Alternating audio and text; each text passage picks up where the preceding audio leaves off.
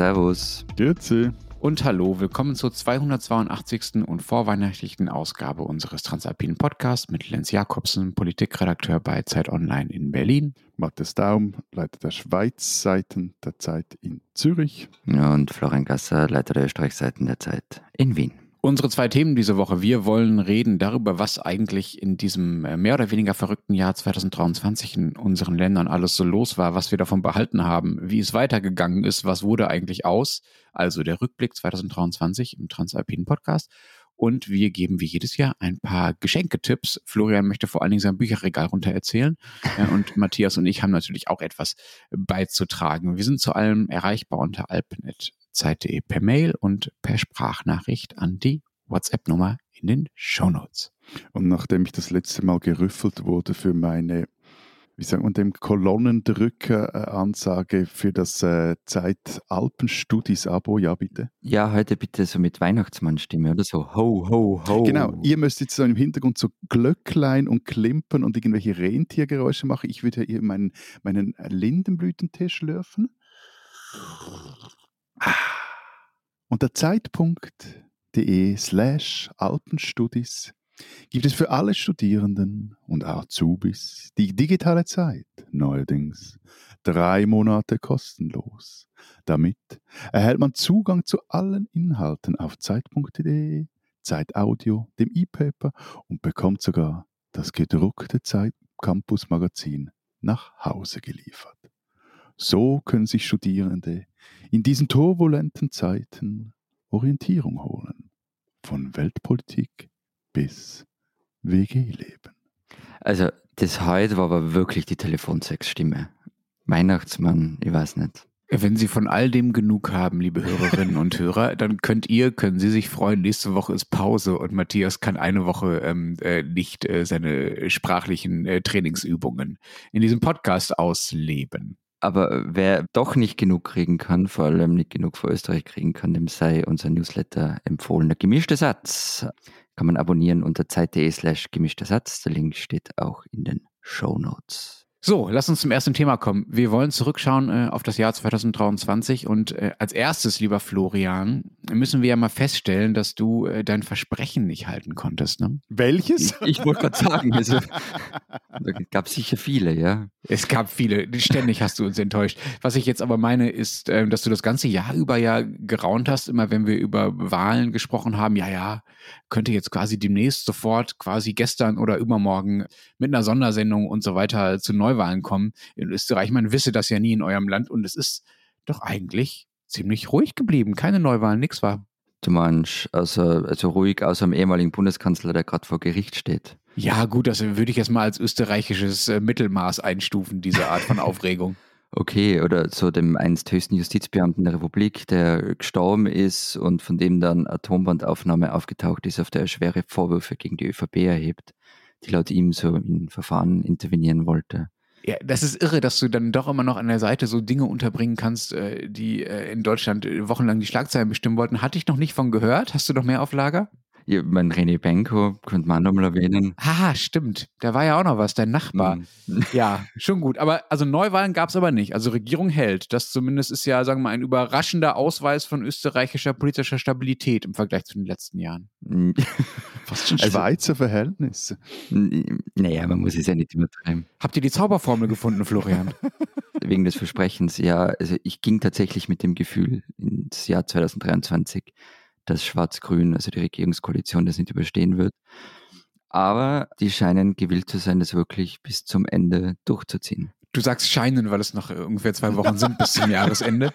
Ich, ey, ist, Wir nehmen am Dienstagmorgen auf. Also wenn Dienstagnachmittag die Regierung geplatzt ist in Wien, dann haben wir keine Schuld. Ja, genau. Also, aber ich möchte trotzdem festhalten, ähm, du hast eh schon gesagt, 2023 ist das Jahr, in dem wir ohne Sonderfolge zu Österreich auskommen sind. Das war das letzte Mal im Jahr 2018 so.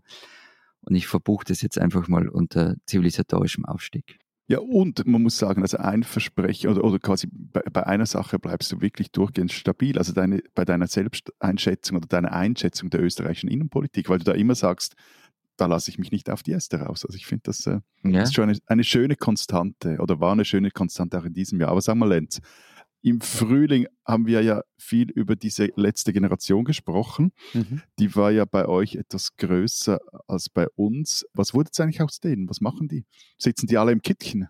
Nee, die passen sich den Jahreszeiten an und besprühen jetzt die Weihnachtsbäume orange. Äh, okay. Ja, wie was? Ja, gut, nee, ja, kann man machen. Äh, ja, okay, aber wieso orange? Orange ist einfach deren Farbe. Auch deren Warnwesten sind ja orange und sie haben auch die, äh, die Straßen ja oft immer orange besprüht und äh, unter anderem ja auch äh, das Brandenburger Tor äh, vor einigen Wochen. Das habt ihr vielleicht auch mitbekommen. Wir haben im Podcast gar nicht drüber gesprochen. Das war für mein Gefühl der Punkt, an dem sie dann nochmal einen weiteren Schwung von den Sympathien, Restsympathien verloren haben, äh, die sie bis dahin möglicherweise überhaupt noch äh, hatten.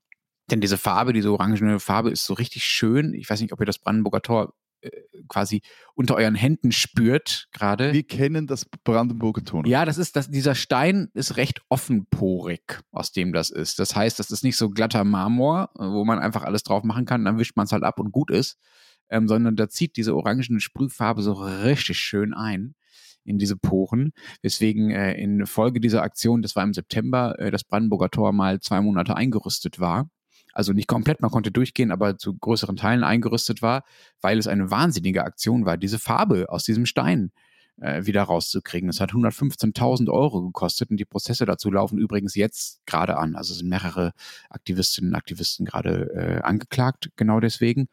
Und was noch so passiert ist bei der letzten Generation, ähm, außer dass sie einfach äh, nicht keine besonders große Rolle mehr in der Öffentlichkeit spielt, weil es wirklich kaum noch jemanden gibt, der, der sich auf ihre Seite stellt und auch ihre Aktionen nicht mehr die, sagen wir mal, die, die Aufregung hervorrufen wie noch vor einigen Monaten. Was noch passiert ist, ist, dass sie äh, der Lufthansa ein, eine Art Vergleichsangebot gemacht hat. Äh, die letzte Generation hat äh, Flughäfen blockiert, mehrere äh, im Laufe des Jahres und die Lufthansa will jetzt Schadenersatz äh, von diesen Aktivistinnen und Aktivisten für diese Blockaden, weil dadurch ja Flüge ausgefallen sind. 740.000 Euro ist die Summe, von der die Lufthansa da spricht. Und jetzt sagt die letzte Generation, yo, zahlen wir gerne, wenn ihr im Gegenzug die äh, sozialen Kosten, so nennen sie das, äh, der Flüge zahlt, also des Klimawandels, der durch ähm, diese Flüge befeuert wird im wahrsten Sinne des Wortes und diese sozialen Kosten ähm, bemessen sie dann bei etwas mehr als bei den 740.000 Euro, nämlich bei 6 Milliarden Euro im Jahr. Gut, aber das kommt ja bei euch eh nicht mehr darauf an, in, in Deutschland Schuldenbremse und so, ihr seid ja eh völlig im Minus. Also,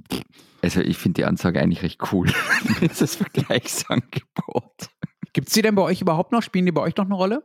Ja, ja, die spielen eine Rolle und die Diskussion um die ähm, hat sich wirklich durchs ganze Jahr gezogen und ist ja immer aufgeregter worden und Matthias würde sagen, immer hysterischer. Und es kam dann im August äh, mal eine Umfrage raus, dass drei Viertel der Österreicherinnen und Österreicher Haftstrafen für Klimakleber befürworten würden. Seit Anfang Dezember wird auch gegen sie ermittelt wegen ähm, des Verdachts der Gründung einer kriminellen Vereinigung. Und dann ist tatsächlich die Koalition kurz ähm, gewackelt. Deutsche Klimaaktivistin hätte nämlich in Österreich in Untersuchungshaft sollen. Das hat die Staatsanwaltschaft gefordert. Lange Geschichte erspare ich euch, aber kurz zusammengefasst, das Justizministerium, die Ministerin ist ja Grüne, hat entschieden, dass die nicht ins Gefängnis muss.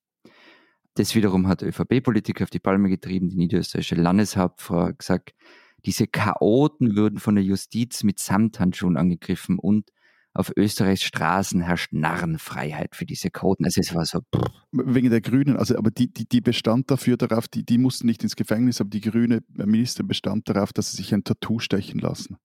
Nein, das war eine andere Ministerin wieder. Okay. Ja. Das ist kompliziert.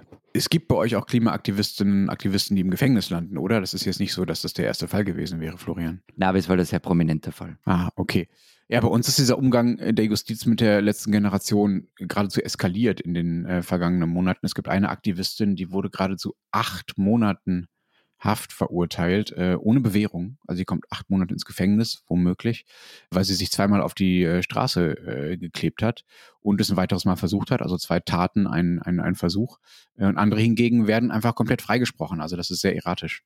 Also und wieso, weil das verschiedene Gerichte sind oder, oder verschiedene Bundesländer oder? Genau, weil das verschiedene Gerichte sind. Also in diesem einen Fall mit dieser achtmonatigen Haftstrafe, da liegt es auch daran, dass die Beschuldigte dann im Gerichtssaal so, ich sag das mal ganz ähm, neutral, ungeschickt war, ähm, anzukündigen, dass sie sich demnächst dann wieder auf die Straße setzt. Ähm, konsequent. Ähm, konsequent, genau. Aber äh, daraufhin sagte dann das Gericht, ah, da ist unsere Sozialprognose jetzt aber nicht so besonders gut, dass du vielleicht aus diesem Urteil was lernst äh, und äh, das lässt. So. Aber ja, allgemeiner gesagt liegt es daran, dass es ähm, große Unterschiede zwischen den Beurteilungen der einzelnen Richterinnen und Richter in Deutschland gibt, ähm, ob sie äh, diese Sitzblockaden, um die geht es ja allermeistens, äh, als Nötigung sehen oder nicht. Also wie, wie schlimm sie äh, die, ähm, sagen wir mal, die Einflussnahme auf den Straßenverkehr äh, bewerten. Und es liegt auch daran, dass es ja noch immer noch ein relativ neues Phänomen ist. Und es liegt daran, dass es wahnsinnig viele Fälle gibt. Ja, also es gibt über, allein in Berlin über 3000 äh, Verfahren in Sachen äh, letzte Generation. Äh, und das abzuarbeiten dauert einfach ewig. Und dass sich da, sagen wir mal, so eine Art juristischer Kanon ausmändelt, dauert auch ein bisschen.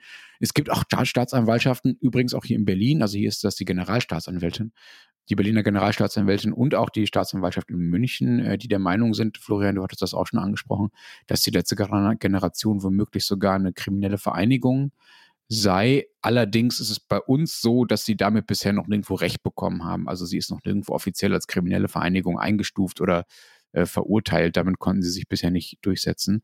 Und dann gab es vor ein paar Tagen noch einen Bericht äh, einer internationalen NGO. Die muss man jetzt nicht wahnsinnig wichtig nehmen, diesen Bericht. Ähm, der kommt auch aus einer gewissen Ecke, aber ähm, der hat sich mit der Bürgerrechtslage in Deutschland beschäftigt und Deutschland da international im Vergleich um einige Plätze herabgestuft und zwar explizit mit der Begründung, dass hier Klimaaktivismus nicht mehr vernünftig geschützt sei. Lasst uns mal noch weitergehen. Das war ja sozusagen die eine große Geschichte aus der Schweiz, wo alle ganz aufgeregt waren. Wir haben sogar mal eine Folge dazu gemacht zur Credit Suisse. Also diese Bank bei euch, Matthias, die, sagen wir es mal freundlich, ein bisschen gewackelt ist und dann mit der UBS fusioniert hat und der Staat irgendwie mit massiven Garantien eingesprungen ist. Wie ist denn das weitergegangen? Wie, wie geht es dieser Schweizer Super Großbank denn so? Also der, der Bank, der, der UBS, der geht es tipptopp. Ähm, der, der CS sagt das wenige, die gibt es nicht mehr. Und, aber die UBS, die, die macht jetzt schön Schlagzeilen als neue Hauptsponsorin der Schweizer Fußballnationalmannschaft. Ich habe gelesen, sie sponsert irgendein Zentrum an der EPFL, also an der ETH Lausanne. Und äh, nächsten Jahr, im nächsten Jahr fusionieren die beiden Banken danach ganz offiziell. Aber wenn du jetzt sagst, die CS gibt es nicht mehr, also ist die wirklich verschwunden, auch aus dem Stadtbild verschwunden, also kein Logo mehr und so? Nein, nein, nein, nein äh, die, die ist immer noch diesbezüglich noch präsent. Das dauert auch noch, ähm, wenn ich das richtig im Kopf habe, soll die Marke aber verschwinden. Also die Marke wirklich weg sein. Also Credit Suisse-Filialen verschwinden und da steht dann OBS drauf. Meines Wissens, aber ich, ich kann mich da ehrlich gesagt auch äh, äh irren, aber das ist auch nicht so so finde ich auch nicht das Zentrale an der Geschichte. Das Zentrale ist eher, dass, die, dass man bei der UBS jetzt schon wieder ganz groß träumt. Und zwar so richtig, richtig groß träumt. Also Iqbal Khan, der oberste Vermögensverwalter der UBS, der gab äh, mal in einem Interview die Devise raus, man wolle es in den USA mit den dortigen Großbanken aufnehmen. Und gerade heute, gerade heute, gerade heute berichtet das äh, Wall Street Journal, ist es, glaube ich, genau dasselbe auch. Aber Matthias, ich weiß noch, ja. der Titel unserer Folge damals, ja. die Schweizer sind doch nicht die besten Bank Banker der Welt. Ja. Scheint so, als hätten sich die Bankerinnen und Banker in der Schweiz da unseren Titel nicht so sehr zu Herzen genommen. Gut Hast du nicht die nötige Kollege. Autorität, Matthias? Gut gekannt, nee, bei vor allem sehr wahrscheinlich zu wenig Geld, um die irgendwie auf Kurs zu bringen, damit sie mir folgen in meiner Meinung. Nein, also was man auch noch sagen muss, es werden sehr viele Stellen abgebaut, aber äh, angesichts des äh, ausgetrockneten Arbeitsmarktes ist das also im Einzelfall vermutlich teilweise schon sehr nervig, tragisch etc., aber jetzt für gesamtwirtschaftlich gesehen nicht allzu tragisch. Und ja, aber äh, also Bescheidenheit oder neue Bescheidenheit haben die nicht gelernt. Also ich habe da gerade noch was Lustiges gefunden, weil 2005 Marcel Ospel, der war damals UBS-Chef, inzwischen gestorben, sagte er plus minus dasselbe. Also der, der sagte damals 2005 eher, also die UBS wolle die neue Goldman Sachs werden. Und ihr wisst ja, was drei Jahre, drei Jahre später dann passiert ist. Natürlich nicht die UBS musste von der Schweiz, also vom Staat gerettet werden. Und für die Schweiz, für den Staat ist die Sache auch jetzt mit dieser UBS halt wirklich nur mäßig lustig. Also diese Monsterbank bleibt, ist und bleibt ein untragbares Risiko für das Land, man muss das so sagen, aber unsere Finanzministerin Karin Keller-Sutter, die lässt sich lieber feiern, weil sie von der Financial Times auf irgendeine Rangliste der wichtigsten Frauen der Welt gewählt wurde. Top 30 unter 30. Ja, Und bei der Finanzmarktaufsicht herrscht intern anscheinend richtig schlechte Stimmung, auch gute Voraussetzungen, um äh, diesen neuen Riesen irgendwie zu zähmen. Und äh, ja, dazu kommt noch von diesen, all diesen großmundigen Beteuerungen, der auch bürgerlichen Politiker, dass jetzt werde man die Banken dann endlich mal besser kontrollieren, das dürfe nicht mehr passieren, das, das kann ja nicht sein, dass ihr bla bla bla. Da ist einfach nichts mehr zu hören. Klingt so, als wärt ihr, äh, wärt ihr wieder ein Vorbild in Sachen Bankenstandort, lieber Matthias. Nee, ich glaube, das, das, ist ja gar nicht, also wenn man das international vergleicht, muss man dann auch sagen, es, es, es ist, äh, das ist gar nicht so sehr das Problem. Das Problem ist wirklich für die Schweiz selber und also für auch am Schluss für mich als Steuerzahler das Problem, dass du, du hast eine relativ kleine Volkswirtschaft und eine derartig große Bank, das ist ein Klumpenrisiko und da muss am Schluss, also das ist eine, eine Gefahr für das Land, für die Volkswirtschaft. Du hast gerade schon die bürgerlichen Politiker angesprochen, die yes. da äh, angekündigt haben, die ein bisschen an die Kandare zu legen, möglicherweise äh, die Banken. Nun ist es ja so, dass diese bürgerlichen Politiker sich auch einer äh, äh etwas stellen mussten, was in der Schweiz äh, äh, besonders prominente Rolle spielt im Laufe der, der, des politischen Jahreskalenders, nämlich einer Wahl. Ihr hattet da tatsächlich eine Wahl in der ich Schweiz. Ich mag deinen Unterton nicht. Ja, bitte erzähl uns davon, Matthias, unbedingt, bitte, halbe Stunde jetzt. Schweizer Wahl. Das, das ist. das ist aber dein Sextelefonton. ähm, na, aber einfach mal, ich, ich finde das doch etwas gemein von euch. Es ist ja gemein, aber ich muss ja. Es ist gemein. Ihr nehmt mich einfach nicht ernst. Doch, wir nehmen die total ernst. Na. Es ist halt Fahrt. Ich, ja, war. Ja, pff, Schau mal, lass mir das doch. Ich, ich, ich, muss halt mein Leid irgendwie ein bisschen damit kompensieren, dass ich, dass ich auf dich und euch herabblicke, zumindest was den Unterhaltungswert Aber angeht. von wegen Unterhaltungswert, äh, da gab es doch so eine sechs Stunden Mammutsitzung oder so. Das klingt doch fast nach Unterhaltung, Matthias. Also es waren vier, wenn ich das richtig ist, mitgezählt habe. Nicht einmal sechs Stunden gehen sich aus. Haben die Deutschen wieder übertrieben. Es waren vier und es ging dabei, also so, Ende Oktober wurde ein neues Parlament in der Schweiz gewählt und dann wählt dann, das, wenn das erstmals zusammenkommt, das war jetzt Anfang Dezember der Fall, oder Mitte Dezember jetzt in diesem Fall, wählt dieses Parlament, diese sogenannte Vereinigte Bundesversammlung, eine neue Regierung, den Bundesrat, sieben Mitglieder. Und immer nach Wahlen gibt es sogenannte Gesamterneuerungswahlen. Also werden alle Mitglieder des Bundesrates neu gewählt, gewählt und das dauert halt ewig und ist auch langweilig. Also vor allem bei den Sitzen, wo ehemalige wieder kandidieren, weil es ein ungeschriebenes Gesetz in der Schweiz gibt. Amtierende Regierungsmitglieder werden nicht abgewählt. Es wurde dann trotzdem, ein Sitz wurde frei, weil Alain Berset zurückgetreten ist und dann wurde ein neuer gewählt und das wurde Bert Jans, ein Basler, also der, der, der Berse war ein, ein Freiburger Sozialdemokrat und der Basler, äh, der Basler, der Jans ist ein Basler Sozialdemokrat und der setzte sich gegen einen Bündner Sozialdemokraten durch und ein Zürcher Sprengkandidat, der ums Verrecken auch Bundesrat werden wollte, wurde dann trotzdem nicht gewählt. Aber um ganz ehrlich zu sein, ihr merkt es, ihr beide habt mich angesteckt, beziehungsweise es kommt mir fast nicht über die Lippen, aber ihr habt mich überzeugt. Hä? Was? Entschuldige. Was? Ihr habt mich überzeugt. Weihnachtswunder oder was, was ist das jetzt? Genau, ich verzichte jetzt auf meine Santa Claus ähm, Hotline-Stimme. Also die Wahl des Bundesrats ist ja das eine. Eben, das, ist, das hat ja auch so was von irgendeiner Krönungszeremonie in, in irgendeiner äh, Monarchie. Also ich habe mich da, als ich da zugeschaut habe, mit einem Auge an diesem Mittwochvormittag, es erinnerte mich wirklich mehr an, an irgendwelche Live-Feeds aus äh, aus Windsor Castle oder wo auch immer sich gerade die englische Königsfamilie aufhält und irgendwas. Ja, aber die geben optisch wenigstens was her, diese Zeremonien. Ja, also vom, vom Brimborium her schon, aber ich, ich würde jetzt auch nicht äh, Charles als äh, Sexiest Man Alive be bezeichnen. Aber wie gesagt, es geht um, es nein, nein. geht um äh, Inszenierung. Gut. So, also jetzt, jetzt bringst du mich völlig aus dem Konzept. Äh, also, die Wahl des Bundesrats, genau, da war ich eben, die, die geht halt lang und, und ist auch schon etwas verknurzt, weil äh, eigentlich all, weil es allen Beteiligten, also einzige Ausnahme die Grünen, das ist aber eine andere Geschichte, äh, weil es allen eigentlich darum ging, dass sich möglichst wenig ändert. Also geht so weit, dass die Fraktionen ein sogenanntes Ticket aufstellen, also zwei Kandidatinnen, Kandidaten bestimmen, die ihres Erachtens gewählt werden müssen. Und dann gab es jetzt eben, da kam dieser, gab es noch so einen Sprengkandidaten und da, da schritt dann die Fraktionspräsidentin oder Co-Fraktionspräsidentin der Sozialdemokraten vorne ans Mikrofon und meinte, bla bla, äh, man solle sich jetzt da an, an dieses Ticket halten, das sei historisch, habe sich das bewährt, ehrlich gesagt seit 15 Jahren, von, von so, nur von wegen Geschichtsbegriff und so.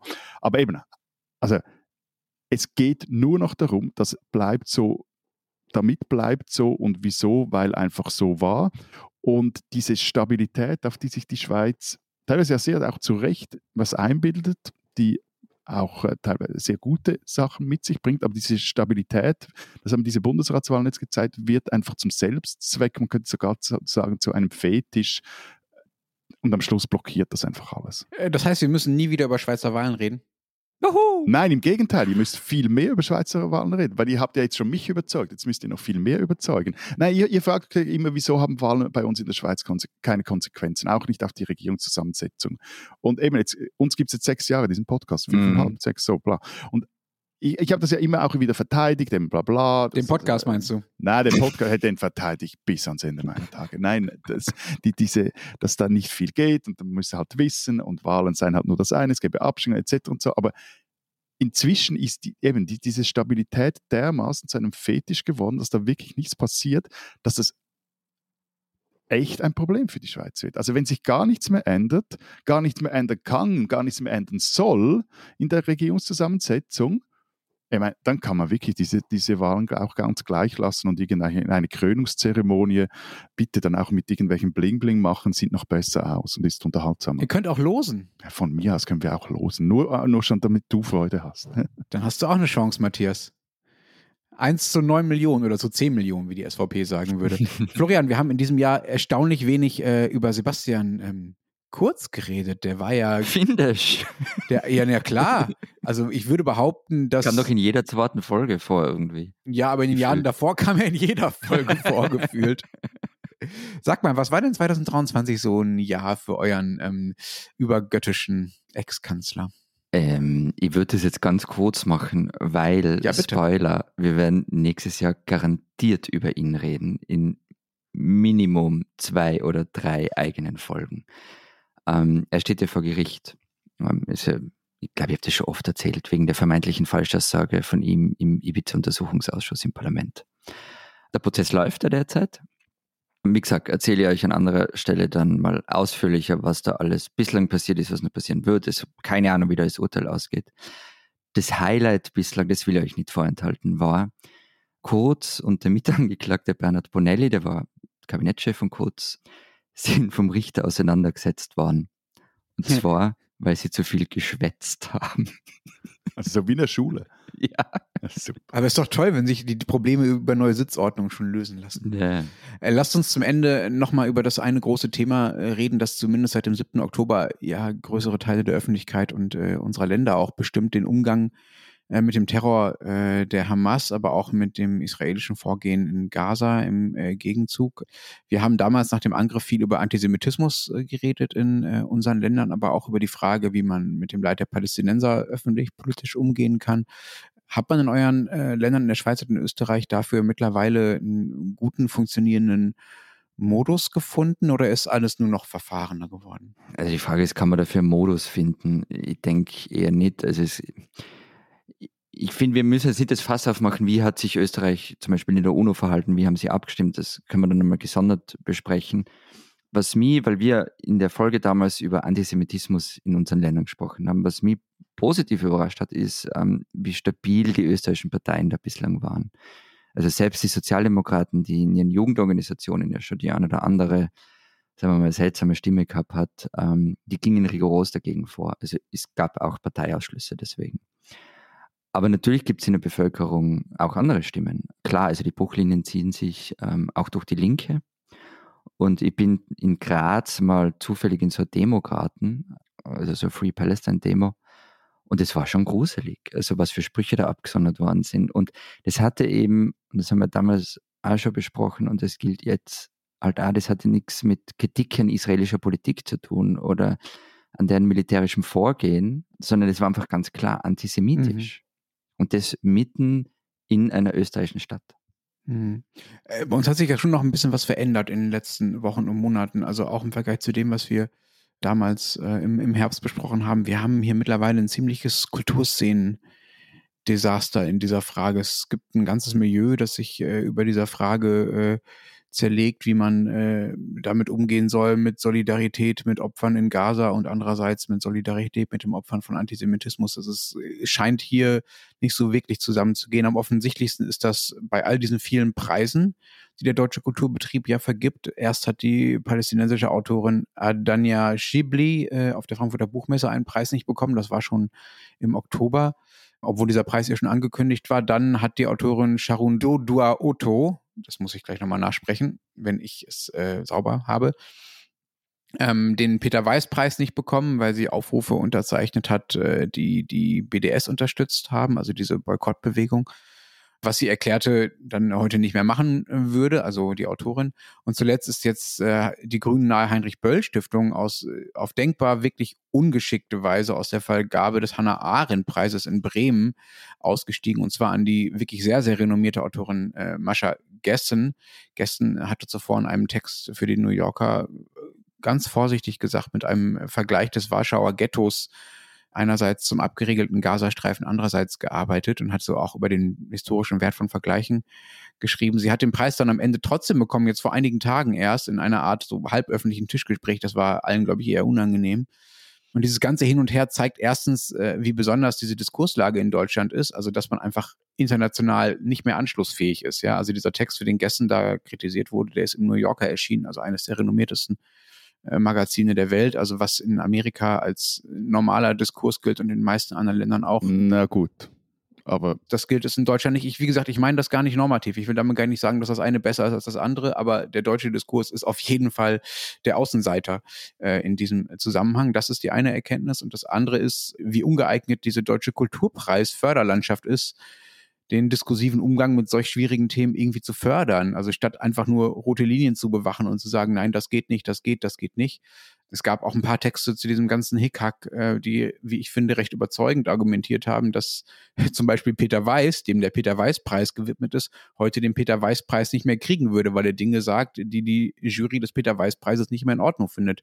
Und dass vielleicht Hannah Arendt diesen Hannah Arendt-Preis, der jetzt an Mascha Gessen ging, auch nicht mehr kriegen würde, weil sie den Ansprüchen der Jury des Hannah Arendt-Preises möglicherweise äh, nicht mehr genügt. So, das zeigt ganz gut, finde ich, äh, wie äh, verworren die Lage mittlerweile ist. Das habe ich schon auch mitgekriegt mit den Preisen, aber was ich noch mehr mitgekriegt habe, ähm, sind diese irren Demos an euren Unis. Zu denen hast du jetzt gar nichts gesagt. Ja, ich würde nicht sagen an unseren Unis, an einigen unserer Unis. Also das ist nicht so, dass an jeder Uni ständig ein Hörsaal mit Free Palestine Rufen besetzt wird. Aber ja, es gibt anti-israelische und auch antisemitische Happenings äh, an einzelnen Hochschulen bei uns, vor allem hier in Berlin auf denen sich dann auch so ein Geist bricht, der, der mir wirklich, wirklich unheimlich ist. Also wo jüdische Studierende und Stud Studenten angegangen werden und alle die anderen Meinungen sind einfach niedergebrüllt und ausgeschlossen werden. Das ist wirklich, also ekelhaft, ja, so kann man das wirklich sagen. Hm.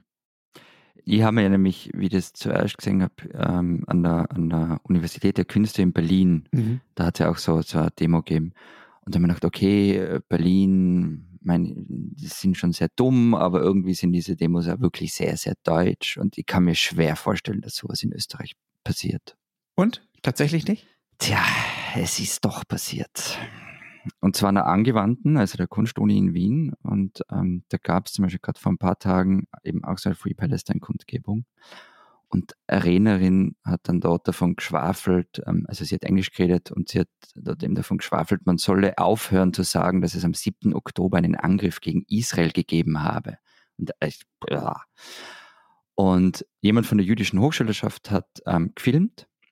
Dann sind Teilnehmer der Kundgebung auf den losgegangen und plötzlich ist ein Sprechchor losgegangen, der gerufen hat, Leave Now, also immer wieder Leave Now, Leave Now.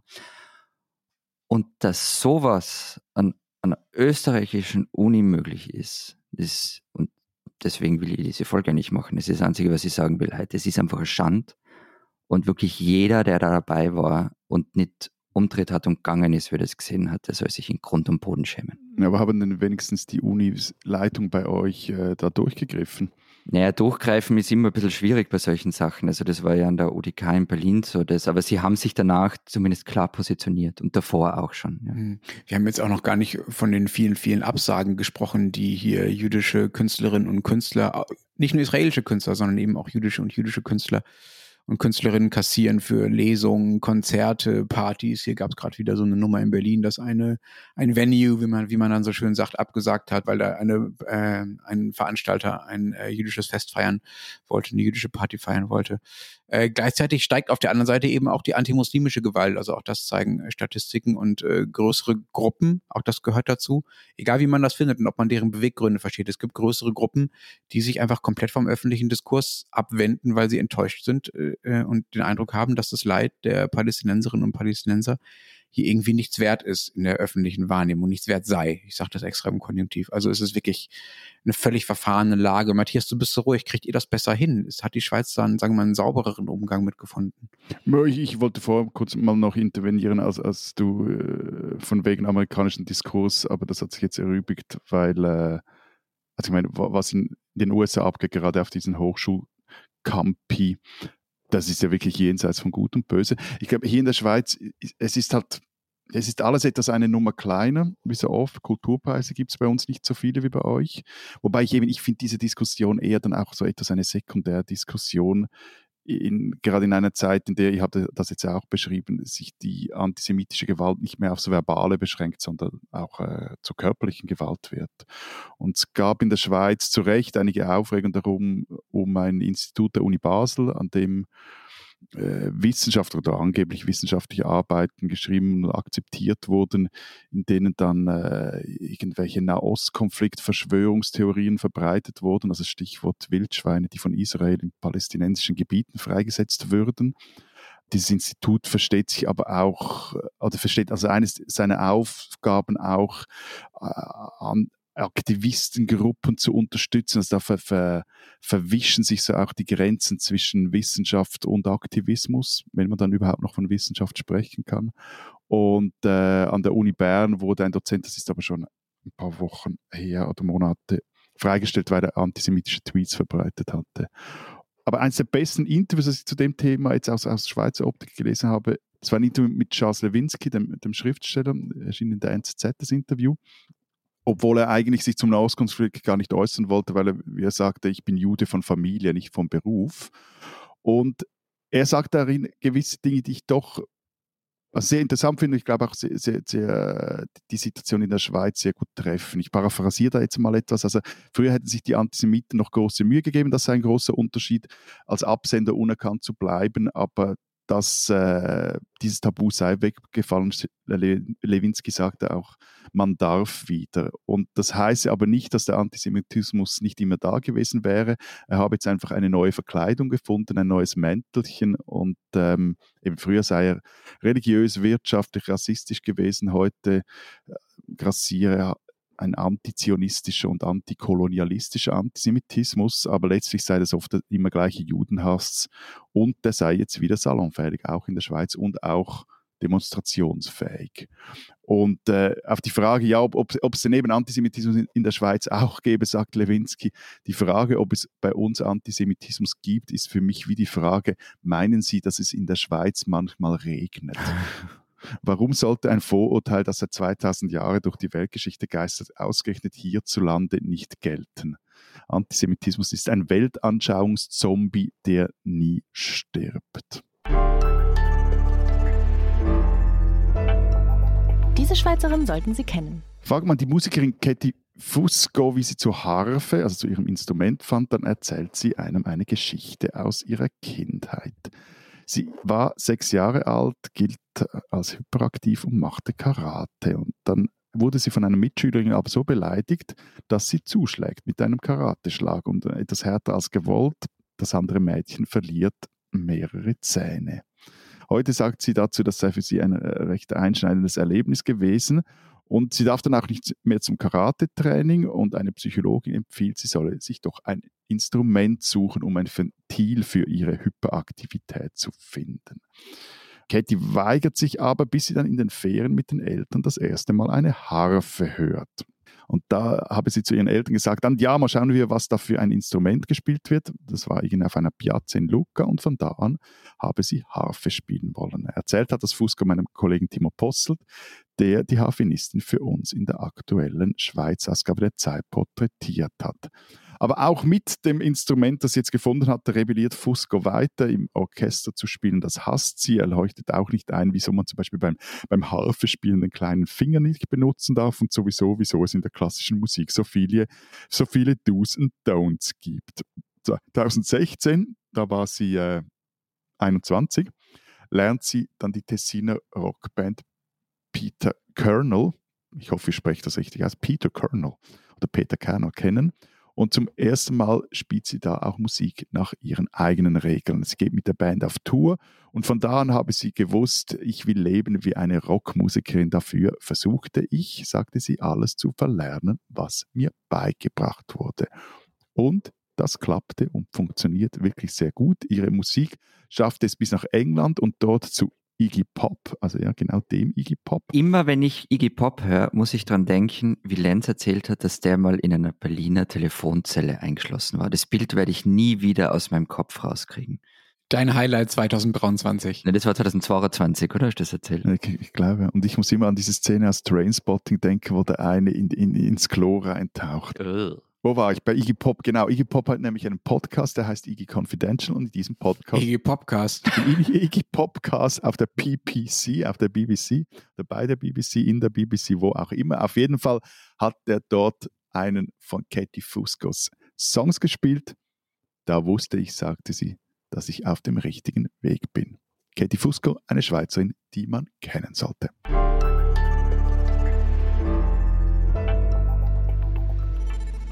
Wir sind bei der Kultur. Matthias, du hast quasi äh, mit der Schweizerin, die man kennen sollte, schon einen Anfang gemacht. Willst du gleich äh, weitermachen? Hast du uns ein paar schöne Tipps mitgebracht für unter den Weihnachtsbaum zu legende Objekte? Ich, ja, ich habe mehr, äh, nicht nur Tipps mitgebracht von mir. Ich habe nämlich, ich sorge jetzt für etwas Diversität in unserem Podcast und habe mich für die kulturellen Geschenktipps von meinen Kolleginnen und Kollegen im Schweizer Büro der Zeit beraten lassen. Also du hast selber nichts gelesen und nichts auf Lager und jetzt verkaufst du es, dass du bei anderen die Sachen abgeschrieben hast als ähm, Diversität. Jetzt komm, äh, weißt du, letzte Sendung ja und, und du, du machst einen, äh, magst so rum, ja, ist schon gut. Also, okay, erzähl. Meine Kollegin Salome Müller empfiehlt unseren Hörerinnen und Hörern den Film Drei Winter. Die Geschichte dieses Films spielt in Isental, einem abgelegenen Bergdorf Marco, ein Auswärtiger, der kommt aus dem Unterland und der arbeitet dort als Hilfsbauer, und zwar drei Winter lang. Er begegnet Anna, einer alleinerziehenden Mutter, die in einer Beiz kellnert und die beiden heiraten, aber plötzlich irgendwie verändert sich dieser Marco, wird zudringlich, sieht schlecht, schläft am Tisch ein und, Anna fragt ihn, was hast du? Aber Marco sagt einfach nichts, er bleibt stumm.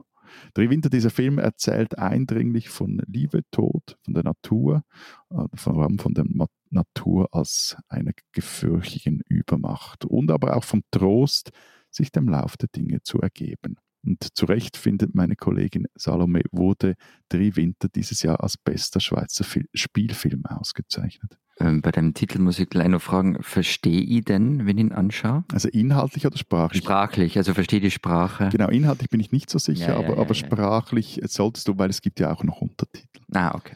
Und äh, auch für den nächsten Tipp bleiben wir in den Schweizer Bergen. Und zwar gehen wir jetzt aber aus der Innerschweiz ins Wallis. Und dort spielt der Roman Lieblingstochter von Sarah Jolien Fardel, oder Jolien Fardel, Entschuldigung. Die Westschweizerin war jahrelang Modejournalistin, bis sie der Schriftsteller, Achtung, Robert Seethaler, Aha. Ein Österreicher überzeugte, selbst ein Buch zu schreiben. Lieblingstochter wurde dann im französischen Original in Frankreich zum Überraschungserfolg und wurde dort auch mit wichtigen Literaturpreisen ausgezeichnet. Und sie erhielt dann auch diese Literaturpreise. Jolien Fardel erzählt in dem Buch die erschütternde Geschichte eines Kindsmissbrauchs und davon, wie ihre junge Heldin es schafft, ihre Familie und ihre Herkunft aus dem Walliser Arbeitermilieu zu entfliehen. Das liest sich sehr gut, schreibt mein Kollege Timo Postelt und erzählt einem auch viel darüber, wie in der Schweiz bis zum Ende des letzten Jahrhunderts, also 20. Jahrhundert, mit Missbrauch und Gewalt in der eigenen Familie umgegangen wurde. Und derselbe Kollege, Timo Postelt, der empfiehlt unseren Hörerinnen und Hörern auch noch ein Musikalbum, nämlich Peace von Sirens of Lesbos. Und das sei die Musik für alle, die ihren Liebsten etwas Sonne durch die Nebeldecke über den Alpen schenken möchten. Es trägt eben, das Album trägt den Namen Peace und klinge auch genau so. Es sind 13 tiefenentspannte Soul-Pop-Nummern, die im besten Sinne so gar nicht nach Schweiz klingen und es von Bern aus bis in die Playlists der Radiostationen von London bis Seattle geschafft haben.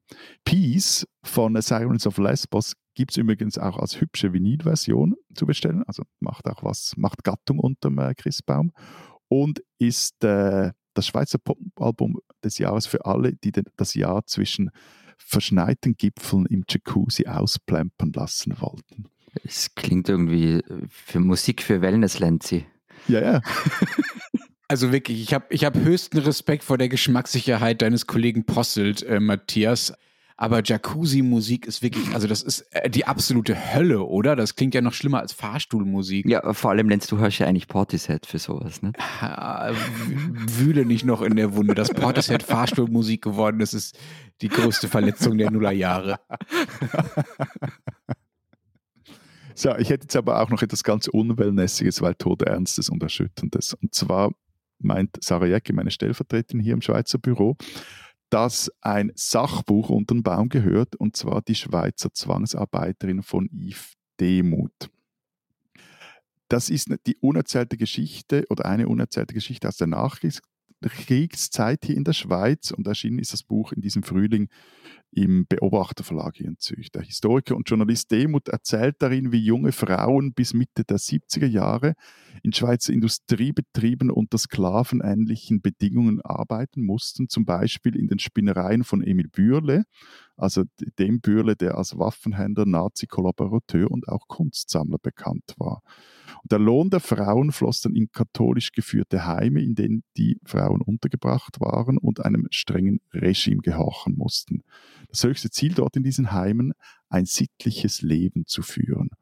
Im Buch kommen betroffene Frauen zu Wort. Sie erzählen ihre erschütternden Schicksale. Manche tun dies zum ersten Mal in ihrem Leben. Und Demo zeigt aber auch nicht nur die einzelnen Schicksale, sondern auch das System dahinter, das das erst möglich gemacht hat. Er nennt das den fürsorgerisch-industriellen Komplex. Also die, die staatlichen Behörden in der Schweiz, die sozial unangepassten armen oder kranken Eltern ihre Kinder wegnahmen und in Heime steckten. Die Heime dann, die die Fabriken mit billigen Arbeitskräften belieferten und sich mit deren Löhnen, an den Löhnen der Zwangsarbeiter selbst finanzierten. Und die Politik, die einfach wegschaute, obwohl Zwangsarbeit offiziell seit 1941 in der Schweiz verboten war. Und übrigens, wir haben dazu in der nächsten Ausgabe der Zeit in der Schweiz, also jene, die dann zwischen den Jahren erscheint, eine Geschichte drin über so eine Zwangsarbeiterin. Ich will jetzt noch nicht zu viel verraten, aber die Geschichte ändert derart versöhnlich, dass Love Actually dagegen ein unterkühlter Streifen ist. Können wir jetzt endlich über Weihnachtsfilme reden?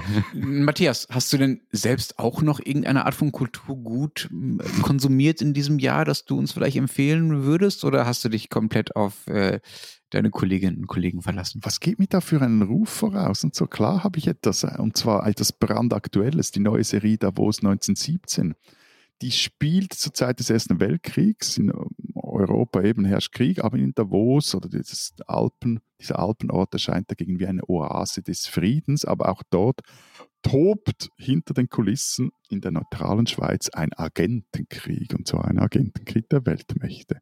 Davos 1917 erzählt die fiktive Geschichte der Bündner Krankenschwester Johanna Gabertuler, die unerwartet zwischen die Fronten von heimlich in einem Sanatorium operierenden Spionen gerät. Und das Ganze ist, darum passt es auch super hier in diesem Podcast und unter jedem transalpinen Weihnachtsbaum, weil es ist ein transalpines Werk, gedreht und finanziert in und von, der, von Deutschland und der Schweiz, beziehungsweise vom SRF und der ARD. Und die Hauptrolle spielt Dominic Davenport. Das wäre jetzt dein Einsatz, Florian. Sissi. Sissi, genau. Davenport hat nämlich die Sissi in der RTL-Serie über, über deine Lieblingskaiserin gespielt.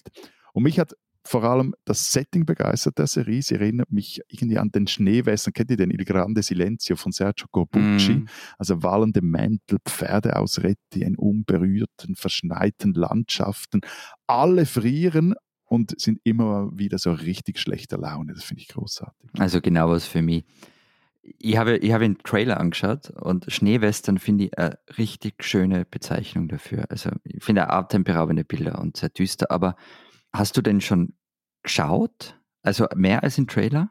Sicher habe ich geschaut. Ja, die gibt es ja erst seit drei Tagen. Also. Ja, äh, ich bereite mich vor auf diese Sendung. Ich habe die ersten beiden Folgen geschaut und wie, wie gesagt, ich bin sehr angetan davon. Also mal schauen, wie es jetzt weitergeht. Und könnte ich da auch was verstehen? Also ich meine, ich verstehe natürlich äh, wehende Mäntel und Grand Prix Männer und so weiter, aber sprachlich machbar für mich?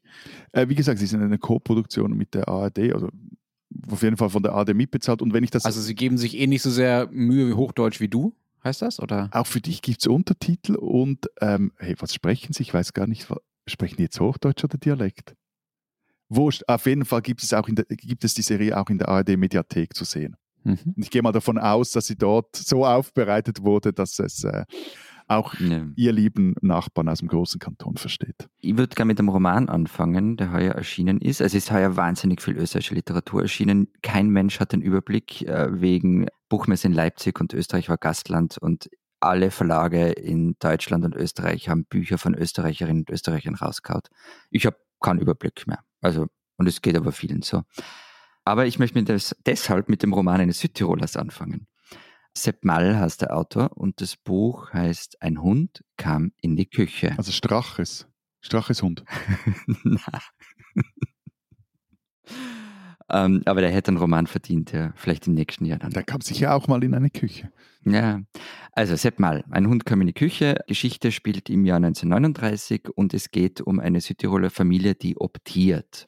Ist optiert das äh, Südtiroler oder auch Tiroler äh, ähm, Fachbegrifflichkeitsdeutsch für die werden Optiker?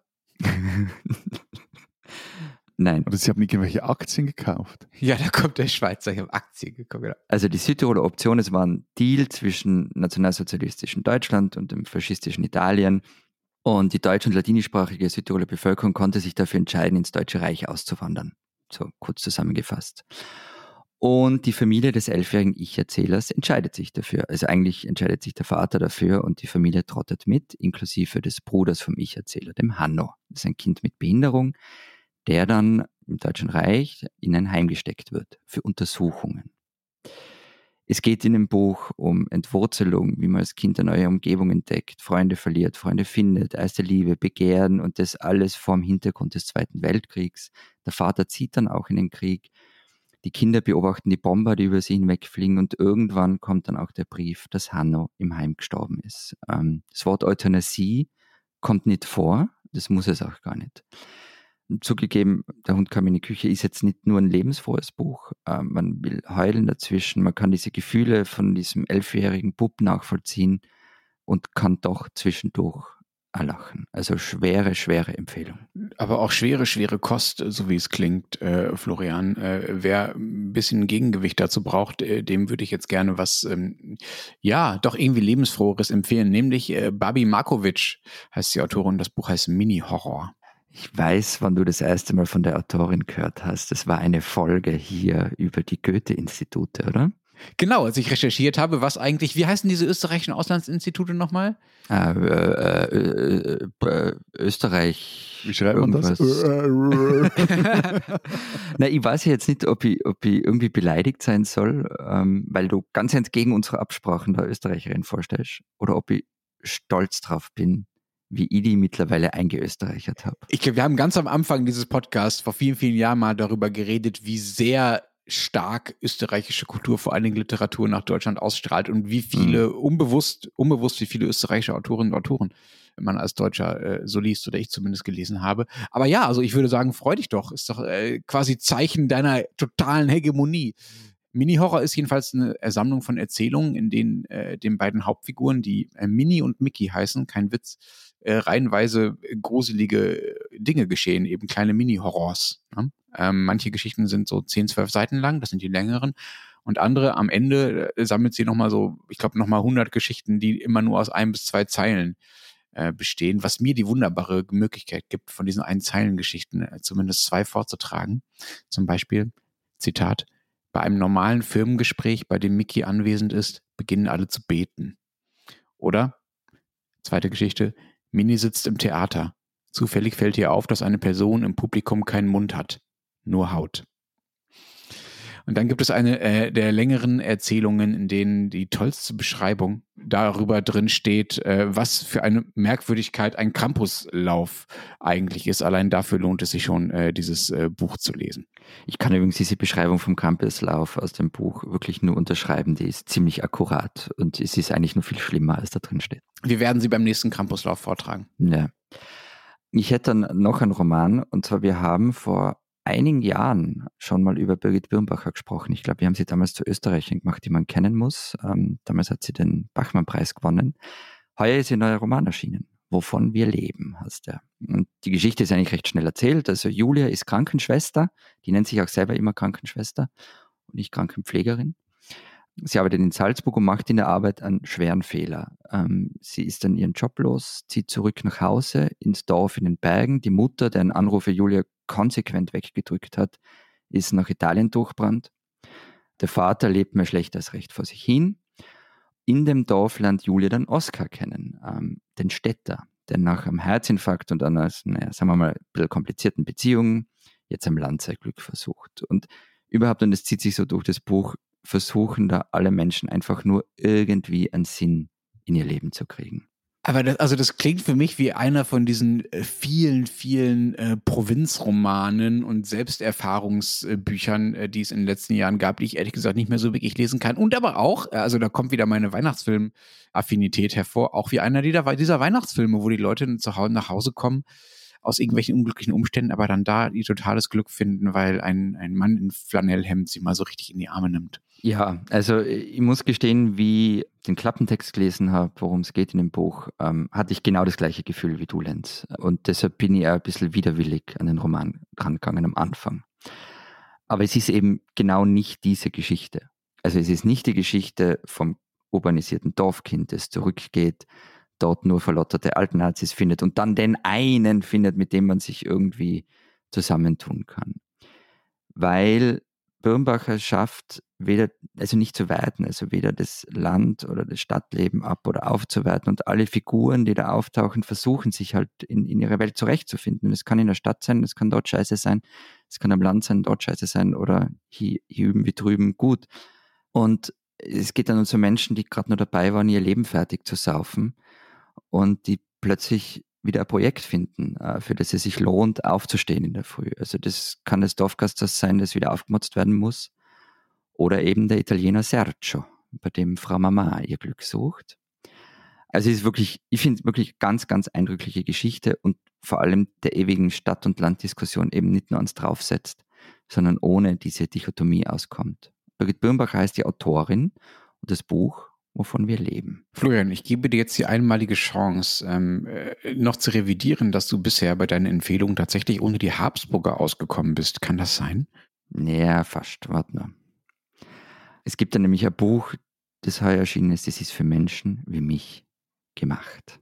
Warte, ein Bildband von Keith Richards. so eine 20-bändige Geschichte der Kaiser mit, mit, so, mit so einem Stammbaum äh, in Sütterlin-Schrift als Star-Starschnitt. Ein großer Schuber mit gesammelten, unveröffentlichten Fotos von völlig unbekannten Musikern, die aber von sich behaupten, oder der Autor behauptet, die hätten eigentlich den Altherrenrock erfunden. Wisst ihr was, ich habe in dem Jahr vor allem Stephen King gelesen, Der dunkle Turm. Und ich habe gestern wie verrückt gesucht, ob es im ganzen Stephen King Kosmos irgendeine Österreich-Tangente gibt, dass ich einfach in dem Teil nur darüber sprechen kann. Das, ich habe es leider nicht gefunden. Keith Richards, auch schwierig. Ja, wieso? Der hat ja gestern Geburtstag. Genau, der ist 80 geworden. Ja. Ja. Aber ich sage, wenn man Geburtstag hat, ist es eine automatische Österreich-Connection. Aha, nein, aber sieht gut aus. Ja, ja, absolut, absolut. Nein, es geht, es geht um Kunst. Und weil ich für Leute wie mich gemacht, also das, damit meine ich Leute, die sich ganz gern mal Kunst ansehen, mittelwenig Ahnung davon haben, ähm, sich aber auch nicht so brutal damit beschäftigen wollen, aber eben doch einen Überblick haben möchten. Das Buch heißt schlicht und einfach Kunst in Österreich von Nathalie Lettner. Aber das hast du doch rumgeschleppt, dass wir da in Wien waren. Genau, das habe ich, wie wir im Zug zusammen nach Wien gefahren sind, habe ich dir das gesagt. Ja. Okay. Ähm, die arbeitet im Kunsthistorischen Museum und hat ähm, schon mal eine Biografie über Maria Lasnik geschrieben. Und das Buch ist deshalb super, weil es einerseits ähm, Coffee Table ist. Also man kann auch wirklich was anschauen. Andererseits sind die Texte aber nicht unlesbar, wie so oft in diesen großformatigen Dingen, sondern ganz im Gegenteil. Also man liest es wirklich gern. Und eben, ich habe das eigentlich als Vorbereitung für unseren Auftritt auf der Buch Wien gelesen. Und die Autorin beginnt wirklich ganz vorne, also bei Venus von Willendorf, dieser fast 30.000 Jahre alten Steinfigur, ähm, die 1908 in der Wachau ausgegraben worden ist. Sie erzählt, wie der Helm von Pasluek aus der Bronzezeit vielleicht, vielleicht aber nicht, was mit Asterix zu tun hat.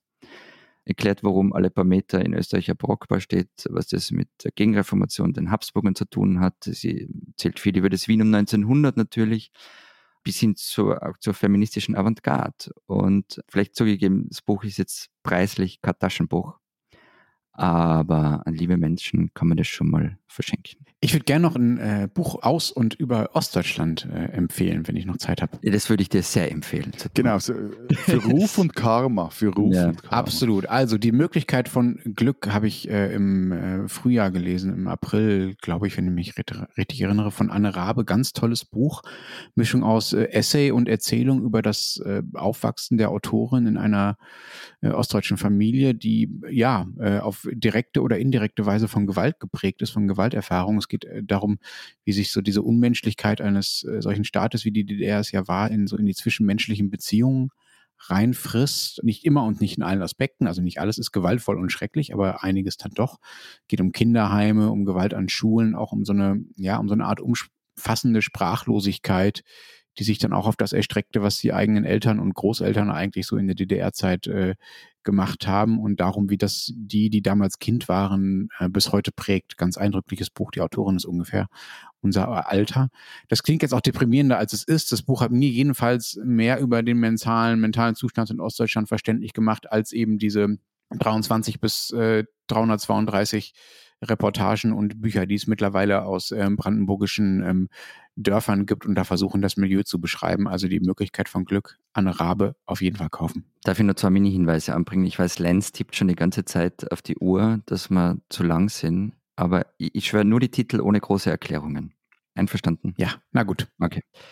Einerseits der Roman Arson von Laura Freudenthaler und dann noch von der großen französischen Philosophin Elisabeth Badinter Macht und Ohnmacht einer Mutter, Kaiserin Maria Theresia und ihre Kinder. Okay, also jetzt noch die volle Dröhnung Habsburger auf den letzten Metern. Damit dieses Jahr würdig und recht zu Ende geht. Es war sehr schön. Es hat mich sehr gefreut. Die spinnen, die Österreicher. Nein, nein, nein, nein, nein. Also ich meine, dass das Jahr würdig und recht zu Ende geht, für das müssen jetzt noch einmal die Österreicher spielen. Und ganz ehrlich, es gibt diese Momente in meinem Leben, in denen ich Florian beneide. Es geht weniger um Mehlspeisen, aber auch nicht so sehr um Innereien, wobei ich dich wirklich darum beneide, dass man die in Österreich noch in viel mehr Lokalen aufgetischt kriegt. Na, man kann ja wirklich nicht nur Gutes über Österreich sagen, aber unterhaltsam ist dieses Land ja schon. Und es, es, es, ist wie, es ist wie so eine Hollywood-Fabrik. Es liefert einfach zack, zack, zack, zack, zack. Ich meine, Freunde, jetzt ist ein neues Video von Heinz-Christian Strache aufgetaucht. Ein netter Twitter-Follower hat mich persönlich darauf aufmerksam gemacht. Und mich rauslassen. Ja, ja, ich finde das super. Das ich finde dran. Ich finde super. Also, HC Strache ist da aus frühen Blockbustern wie zum Beispiel dem Ibiza-Video. Und am Wochenende war der frühere Vizekanzler und FPÖ-Chef bei einer Veranstaltung im Wiener Hotel Park Hyatt zu Gast. Moment, ist das dieses Teil, wo René Benko immer seinen Akademikerball, der nicht Akademikerball hieß, gemacht hat? dieses Dörkeln, oder wie das hieß? Oder war Dörgeln, das dieses Südtiroler Ding, was der Tiroler sich einfach mal unter den Nagel gerissen hat? Genau, genau, genau, das war dort. Also das ist dieses Hotel. Aber der hat für einmal erstmal gar nichts damit zu tun. Vielleicht wissen wir im neuen Namen, aber wurscht. Jedenfalls, Strache war dort und um den Abend würdig abzuschließen, zog er dann weiter in irgendeinen Club. Dort ist er dann eingeschlafen.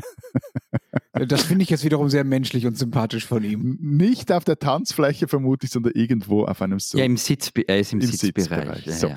Er ist auf jeden Fall eingeschlafen, die Securities haben ihn dann geweckt. Strache schreckt auf, war wohl auch etwas unangehalten und wurde aus dem Lokal buxiert. Es gibt ein Video davon und sagen wir es mal so, allzu freundlich ging es dann nicht zu und her, aber ein großes Drama war es jetzt auch nicht. Aber Da, da, da, da, der österreichische Boulevard bebte gleich am nächsten Morgen. Ex-Vizekanzler rastet aus, oder zu lesen. Und wilde Stracheschlägerei in Wiener Szeneclub. Also, Freunde, entweder habt ihr ein anderes Video gesehen, das wir natürlich auch haben möchten, oder ihr habt keine Ahnung, wie eine zünftige Prügelei aussieht. Stache selbst hat sich dann auch noch zu Wort gemeldet auf Facebook, schrieb er, sei halt auch nur ein Mensch, der, jeder könne mal in einem Club, Zitat, friedlich einnicken und, Zitat, in einem Wiener Club nach einer durchzechten Weihnachtsfeier am eigenen Sitzplatz einzuschlafen, macht zwar kein schlankes Bein, ist aber auch ein klarer Beweis dafür, dass ich nichts mit Drogen zu tun habe. Moment, Moment, Moment, Moment, Moment. Also wenn ich irgendwo einschlafe, dann ist das der Beweis, dass ich keine Drogen nehme. Also da hat aber jeder, der, der nicht nur durchmacht, ja schon gewonnen. Ich, ich weiß es auch nicht. Frag nicht, ich verstehe es nicht, warum das ein negativer Drogentest sein soll und wieso, um Himmels Willen, er meint, das da noch hinschreiben zu müssen. Aber es ist wie immer auch 2032 gewinnt der Wanderpokal. Der oh, du halt, Matthias, 2023 haben wir nicht 32. Habe ich 33 gesagt? Also Aber 20. ich bin mir sicher, auch 2032 wird der Wanderpokal. Ja, ich wollte gerade sagen, wir hören auf mit Wanderpokal. Ihr könnt ihn für immer haben. Das unterhaltsamste Dachland ist und bleibt wie jedes Jahr Österreich. Wuhu! Danke. Ein bisschen Applaus wäre jetzt aber schon angebracht, oder? Danke, danke. Also ich bin überwältigt. Ähm, kommt überraschend. Ich jetzt, Möchtest du die Academy grüßen? ich habe jetzt gar keine Rede vorbereitet. Ich danke allen, die mir geholfen so, haben. So, bevor du da noch rumholst, ich habe nämlich noch eine Frage an dich. Ja. Wo war in dieser ganzen Geschichte Straches Hund, wenn man ihn mal braucht? er war nicht in der Küche. Wo ist er dann? Keine Ahnung.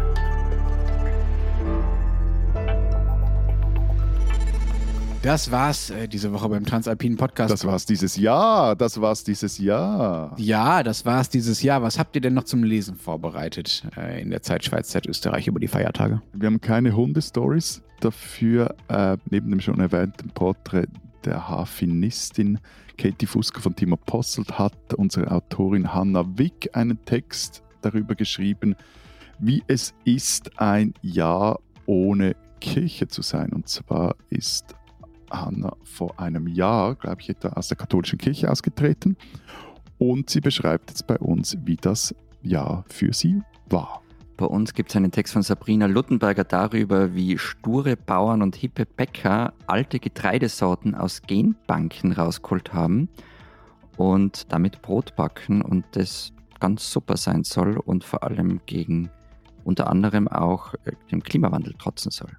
Und wer wissen will, ob äh, zum Beispiel in äh, Berlin vielleicht nochmal äh, Leute wählen gehen müssen in den nächsten Wochen, der kann äh, Zeit Online lesen oder den Rest äh, der gedruckten Zeit. Wir machen jetzt tatsächlich Pause und hören uns über Weihnachten eine Woche nicht. Dafür starten wir am äh, 3. Januar, am nächsten, am ersten Mittwoch in der, äh, im kommenden Jahr, dann mit einer ähm, ganz tollen 2024 Auftaktfolge. Bis dahin. Lenz, ihr müsst teilweise nochmals ran. Es tut mir leid an die Bundestagswahl, ihr lieben Berliner. Der liest nebenbei Online-Zeitungen, so schaut's aus. Ich wünsche dir trotzdem schöne Weihnachten und wir hören uns im neuen Jahr. Und guten Rutsch an guten alle, Rutsch. nicht nur an Lenz. Genau. Und tschüss. Adieu.